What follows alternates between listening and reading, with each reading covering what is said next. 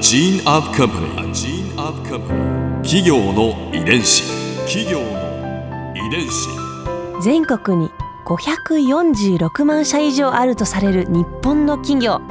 その企業の数だけ理念があり使命があり人間ドラマがありますこの番組ではさまざまな企業のトップや社員の方にお話を伺いながら成長する企業の DNA を解明していきます企業の遺伝子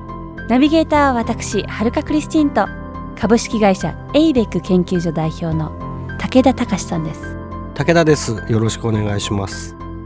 さて今日は株式会社 JR 東日本ウォータービジネスの取締役営業本部長笹川俊成さんをお迎えしています。笹川さんよろしくお願いします。笹川です。よろしくお願いいたします。よろしくお願いします JR 東日本ウォータービジネスさんはあの他の飲料メーカーとは違って駅の中駅中で事業を展開してらっしゃるわけですけど、はい、駅中はどんな市場だと考えてらっしゃいますか？あはい。あの JR 東日本の駅っていうのは1日に1600万人の方が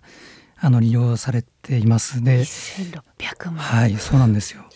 なかなかですね。やっぱこれだけ多くのお客様がまあ移動中に使われるのが駅中なので、うん、まあ、私たちは小売流通業をやっているんですが私たちにとってはすごくまあ大きなやっぱり市場かなとは思ってます。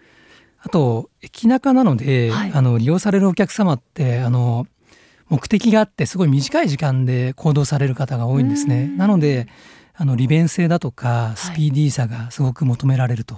いうふうにも感じてますね。はい、具体的にどういったところでその利便性とかスピーディーさを？あの私たちが今やってる、まあ、駅中の自動販売機自販機事業でいうと、はい、あの電子マネーの決済率がすごく高いんですね。今50%を超えてるんですよ。はい、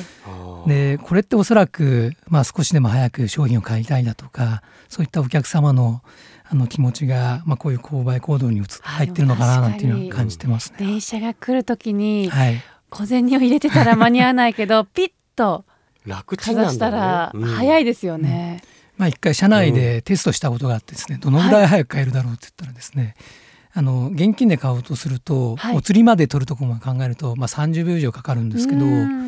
もうあの電子マネーだと、まあ、10秒から15秒で買えちゃうのであ、はい、全然違うんですね。もう電車が見えててもすぐ買えちゃうっていう感じですか。すごいそこでスピーディーさが、はい、そうですね。これは多分あの駅中にすごくあのマッチしてる、まあ、業態であり電子マネー決済なのかなと思いますね。はい、企業遺伝子。あの駅中はあのやっぱり不特定多数の、はい、まあ、いろいろな方々が使われるので、まあ、ニーズもたくさんあると思ってるんですね。なので、はい、あの今自販機の販売データを取れるようになってるので、まあ、それを分析しながらまさにお客様一人一人に対して、まあ、提案をできるような、まあ、品揃えを、はい、やっているとこですね。はい、今その提案するときに、はい、一番わかりやすいもので言うとタッチパネル式のデジタルサイネージがついている次世代自販機ではお客様一人一人におすすめしたい商品のところにおすすめマークをこうピコンピコンって出してるんですよね。見たことある、はい、ホームにありますね。はい、あのおすすめっていうのが、はい、あなたにおすすめなのはこれをってそうですね。はい。輝くやつですよね。そうです。輝いてますね。大きな液晶が自販機に、はい、ある埋め込まれてる、ね、そうですね。はい。46インチあります。あと特徴としてはあの自販機の前に人が立っていない時には、はい、あの大きな画面を使ってその時の気温だとかあとは天気予報を出したりあとはあの商品のあの CM 映像みたいなものを流してですねあの遠くにいる人に対して飲料飲みませんか？みたいな。そういった、はい、提案をしている。確かにそうなってたかもしれないですね、はい、遠くにいるから近づくとどうしても自販機になるから、はい、そうですね、あの人が近づくとそれを感知して販売画面に変わっちゃいますので。センサーがついてるんですそうですね。あのセンサーがついてて人を感知します。こう具体的におすすめとかって出てくるじゃないですか、これはどういったものをおすすめてるんですか？まあ、自販機の前に立ってあの性別年代を、まあ、瞬時に判別するんですね。はい、でその性別年代と、まあ、時間帯と、えー、あと気温などを勘案して、うん、まあ、そのお客様が買いたいと思われるだろう商品のところに、まあ、表示を出すようにしてます。でもすごいですよね。なんか私の買いたいものをなんでこの自販機は知ってるんだろう当たってるんだね。あ結構当たって結構ることあります。当たってるんだね。あの具体的にはあのそまさにその時間帯にその性別年代の方々が多く買われてるような商品だとかカテゴリーのところに出してるので、まあかなりの確率で当たってるのかなというふうには思いますね。うんはいえー、だから基本だから暑ければスポーツドリンク系がおすすめになるはい可能性が高いってことですか？そうですね。はい。あの朝の寒い時間帯だとかはホットの商品を勧めたりだとか、はい。夜はやっぱりあの疲れてて甘いものを飲みたくなるので、うんまあ甘みのある果汁飲料だとかにおすすめを出したりだとか、うん。まあそういうことをやってます。はい。へーえ時間帯とか基本はわかるんですけど年代はどういうことですか？はい。これはあの私たちの持ってる技術ではなくてあのメーカー様の持ってる技術なんですが、あのシワだとか、はい。あと目肌の配置だと位置だとかそういったものを、まあ、特徴を捉えてあの莫大な過去の統計データをもとになんか判別をしているということですね。実はなんか人はこう年を取ると目が離れていったりだとかえ？そういうのもあるらしくてですね。そういうのも実はこの判別に使われているというのは聞きました。うん。はい。面白い。えもともとでもなんでそういった自販機を作ろうと思ったんですか？私たち一応自販機事業をやっていていろいろこう品揃えを変えたりだとか、うん。あとはその Suica の決済を増やしていったりだとか、まあ、いろいろやったんですけどもやっぱりその機体そのものはもう四半世紀全く変化がなかったんですよね。この四半世紀で大きな変化といったらお札が使えるようになったとかーそのぐらいだったんですうんね。でこれだけ技術が発展しているのになぜあのここのお客様の設定は何も変化がないんだろうというところに疑問を持ったので、まあ、ここはもう自ら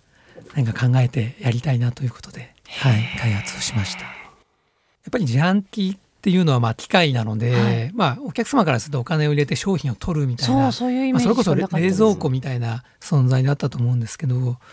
ぱ普通にあの小売店に行くと、まあ、販売員の方がいて、はいお客様との様子を見ながら「こんなものどうですか?」だとかお勧めしたり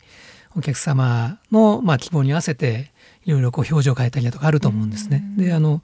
私たちは自販機でそれをぜひ実現したいというふうに考えたので、まあ、いろいろこう変化をさせたいというのがあったので、えーディスプレイをつけたというところです。でそこでまあおすすめという一つコミュニケーションを試してみたとなるほど。いうことです。自販機とおしゃべりしているような感じそうですねに少しなるってことですね。はい、コミュニケーションツールなんですね。そうですね自販機がうんね。確かにちょっと嬉しいですもんなんかおすすめって出て、あそうそうそれそれっていう時とあじゃあ今日はちょっと違うんだよって なんか自分の中で会話してる時ありますね。あれおすすめボタンをつけるといやっぱり売れ行きというのは